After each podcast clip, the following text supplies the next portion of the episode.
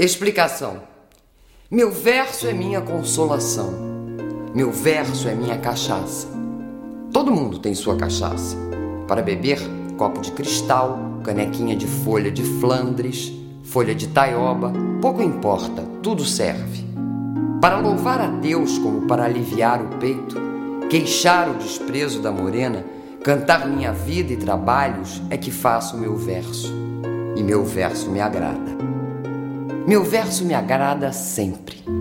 Ele às vezes tem o ar sem vergonha de quem vai dar uma cambalhota, mas não é para o público, é para mim mesmo essa cambalhota. Eu bem me entendo. Não sou alegre, sou até muito triste.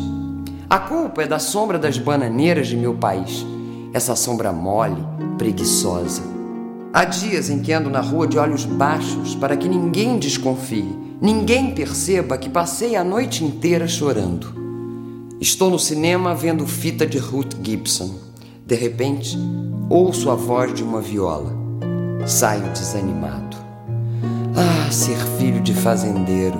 À beira do São Francisco, do Paraíba ou de qualquer córrego vagabundo, é sempre a mesma sensibilidade.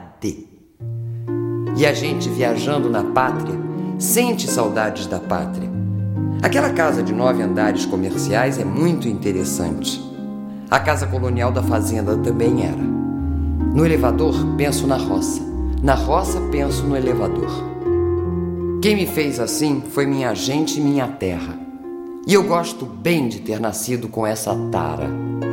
Para mim, de todas as burrices, a maior é suspirar pela Europa a Europa é uma cidade muito velha onde só fazem caso de dinheiro. E tem umas atrizes de pernas adjetivas que passam a perna na gente. O francês, o italiano, o judeu falam uma língua de farrapos. Aqui, ao menos, a gente sabe que tudo é uma canalha só. Lê o seu jornal, mete a língua no governo, queixa-se da vida, a vida está tão cara, e no fim dá certo. Se meu verso não deu certo, foi seu ouvido que entortou. Eu não disse ao senhor que não sou senão poeta?